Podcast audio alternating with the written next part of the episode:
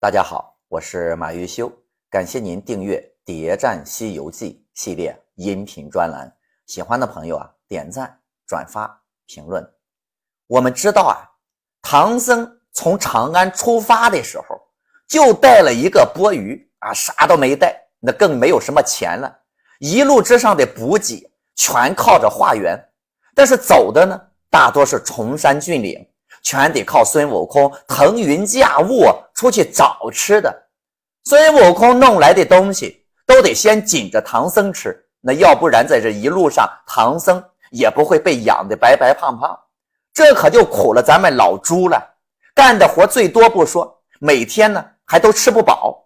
不过咱们呀也不用太过担心，因为取经团队的补给还有一个重要的来源。那就是打劫妖怪的洞府，这里边的东西那可都是好东西。取经团队本质上并不穷，遇上几个有钱的妖精，就能让他们呀富得流油。孙悟空在火云洞让沙和尚把里边的宝贝呀都收了，老朱呢则是找到米粮，安排斋饭先。唐僧师徒捡了这许多的宝贝。又美美的吃了一顿大餐，就再一次踏上取经的长征之路。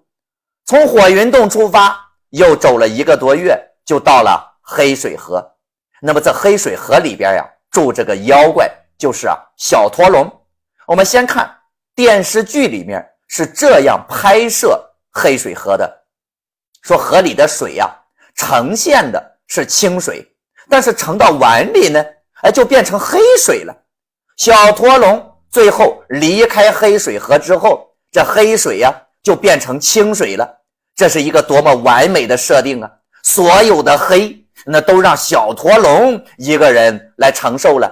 如果是这样，那我们是不是可以猜测小驼龙是个乌贼精呢？来的时候一口沫，走的时候呢全吸肚子里了。那么在这儿啊，咱们必须。得避个谣，黑水河的这口黑锅不能让小驼龙来背。我们先看一下原文对黑水河的描写是这样的：说层层浓浪叠叠浑波，层层浓浪翻乌辽，叠叠浑波卷黑油。近观不照人身影，远望难寻树木形。滚滚一地墨。滔滔千里灰，水墨浮来如积炭，浪花飘起是翻眉。牛羊不饮，鸦雀难飞。牛羊不饮，嫌深黑；鸦雀难飞，怕渺迷。只是岸上芦，枝节令，滩头花草斗清奇。黑水河，不论是远看还是近看，那都是黑的。黑水河的水黑与小驼龙没有半毛钱的关系。黑水河有多黑呢？黑到连人畜都不愿意啊喝上一口。画面堪比污水处理厂。万物都有来源，事物都有因果。黑水河的水黑，那也是有来历的。它不会一开始就是黑的。湖泊江河天下有，西园则动世间多。人生皆有相逢处，谁见西方黑水河？曾几何时，黑水河也曾经是一条干净清澈的河流。那么是什么导致了黑水河变黑呢？猪八戒说道：“哎，是哪家泼了站缸了？”沙和尚说道。不然，那那就是谁家呀洗笔砚呢？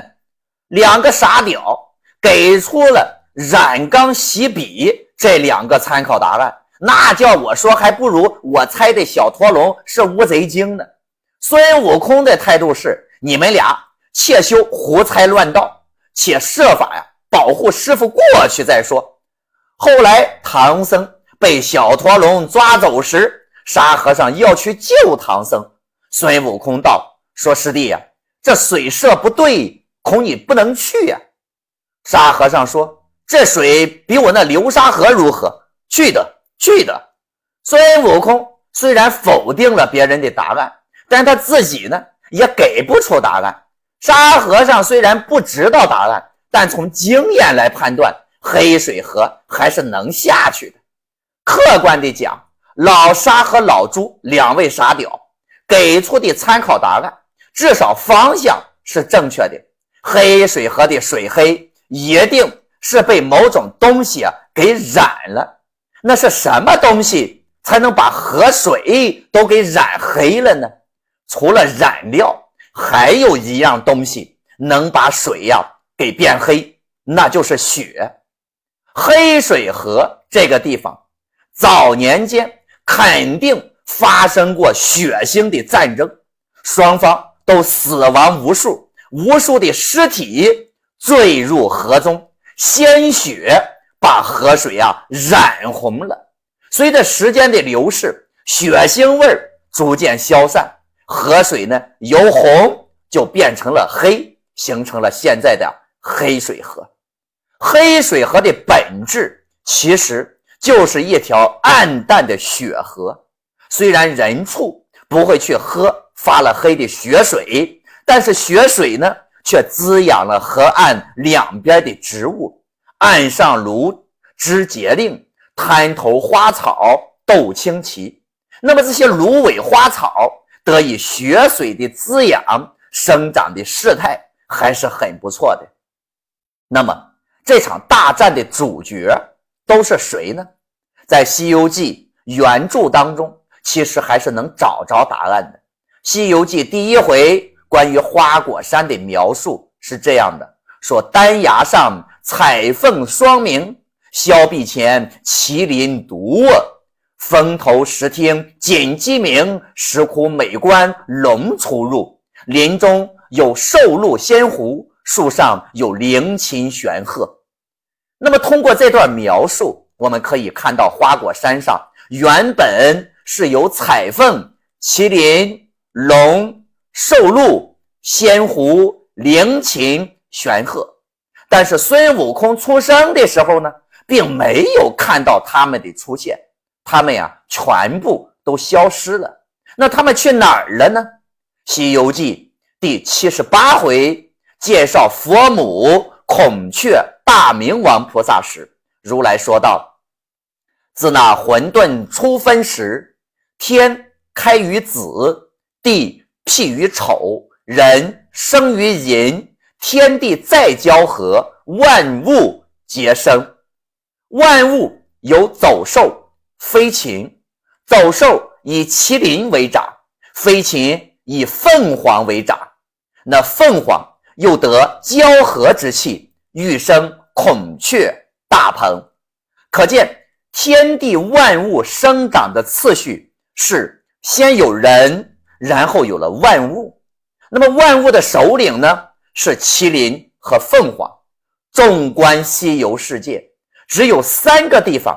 明确的提到了麒麟，一个就是在描述花果山的时候，那么第二个呢，就是镇元子所在的万寿山里面描述说，深林鹰凤聚千禽，鼓动麒麟侠万寿。那么第三个地方是观音坐骑的这个金毛猴住的地方，叫做麒麟山谢指洞。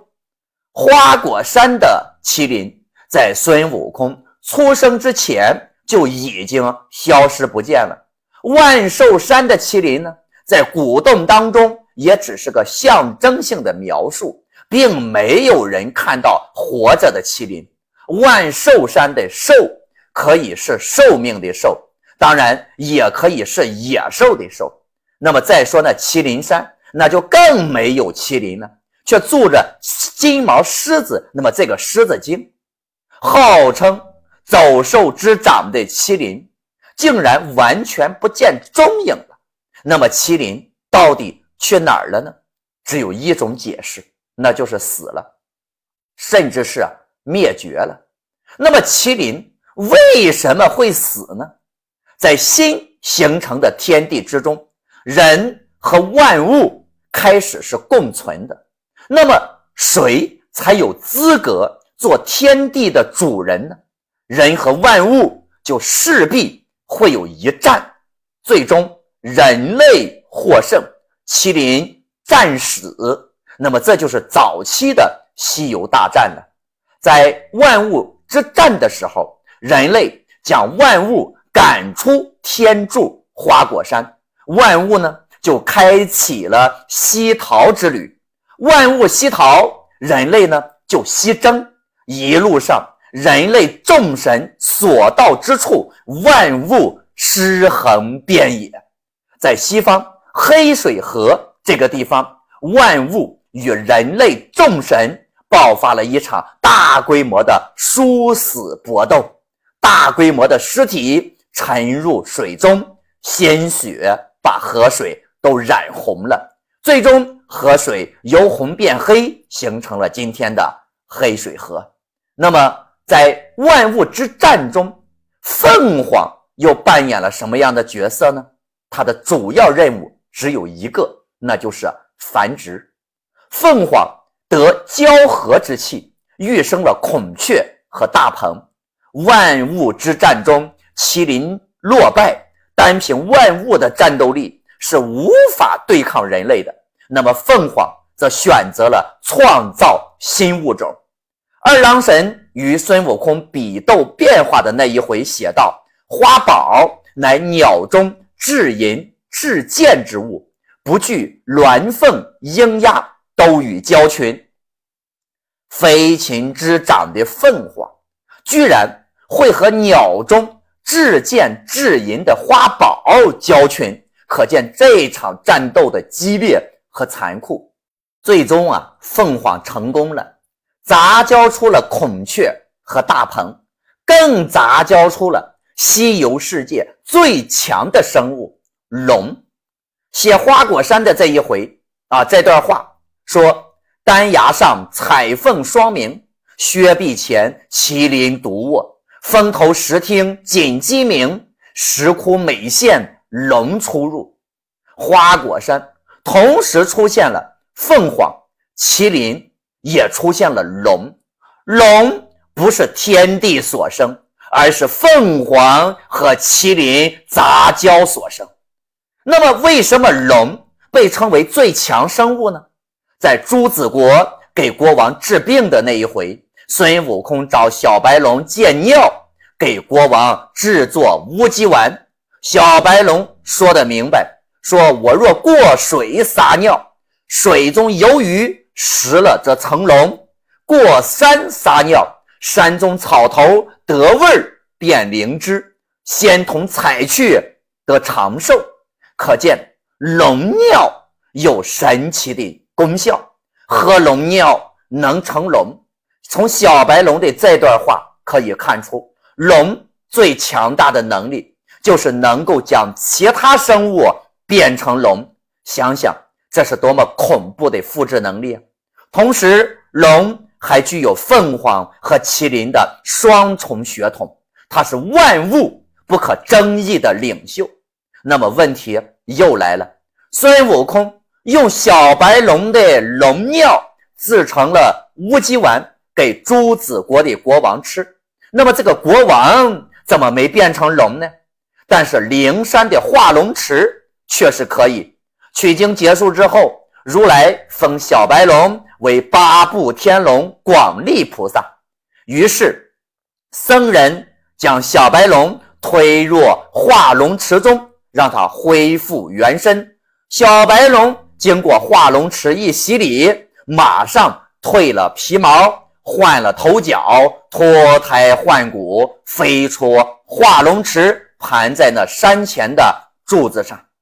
小白龙本来就是真龙，这个在原著当中啊写的很清楚，《西游记》第三十回，也就是奎木狼那一回，小白龙和奎木狼在对战的时候，有一段旁白介绍说，那一个是碗子山生成的怪物，那一个呢是西洋海罚下的真龙。那么，既然小白龙本来就是真龙。为什么还要推进化龙池才能变成真龙呢？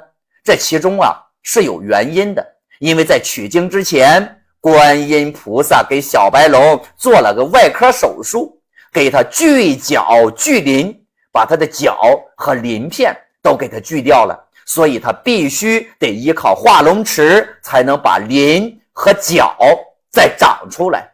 灵山的化龙池最大的作用就是将其他的物种变成龙。小白龙是亲身体验了一把，那么当然了，化龙池很明显不是专门为小白龙准备的，那么它对其他的动物或者是人也有作用。化龙池的水是什么呢？就是小白龙口中所说的龙尿，但是小白龙的尿却没有这么神奇的作用。因为并不是所有的龙的龙尿都可以把别的物种化为龙，只有祖龙的尿才能化成龙。什么叫祖龙啊？就是凤凰和麒麟杂交所生出来的那个龙才叫做祖龙。因此，在西游世界里面的龙，我们可以分为三种，哪三种呢？凤凰和麒麟。所生的叫做祖龙，那么祖龙和祖龙所生的呢，叫做真龙，那么和龙尿变成的龙呢，叫做龙尿龙。很显然，祖龙和麒麟、凤凰一样也消失了。那么这么强大的物种，为什么也消失不见了呢？关注我，播放下一集，为您揭露。西游世界龙族的秘密。